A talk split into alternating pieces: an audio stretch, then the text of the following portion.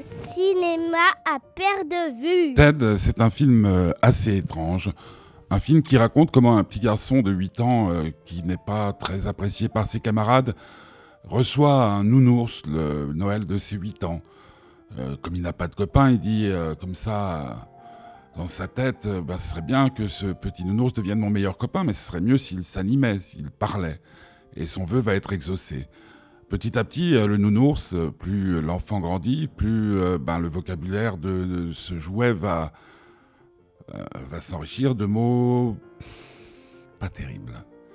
Plus il va commencer à fumer du pot, de l'herbe, tout ce qui est défendu par la loi va s'entourer de super nanas et tout ça va compliquer bien entendu la vie de son copain parce qu'ils sont inséparables, parce que le petit garçon qui, était perdu avait fait aussi un vœu, c'est de ne jamais se séparer de Ted, mais Ted devient vraiment, vraiment un gros, gros problème dans sa vie, même sa vie sentimentale empathie, et il va tout faire pour essayer de s'en débarrasser. Alors que dire de ce film, qui est un film fantastique, euh, de genre fantastique, puisque les nounours, normalement, ça ne parle pas.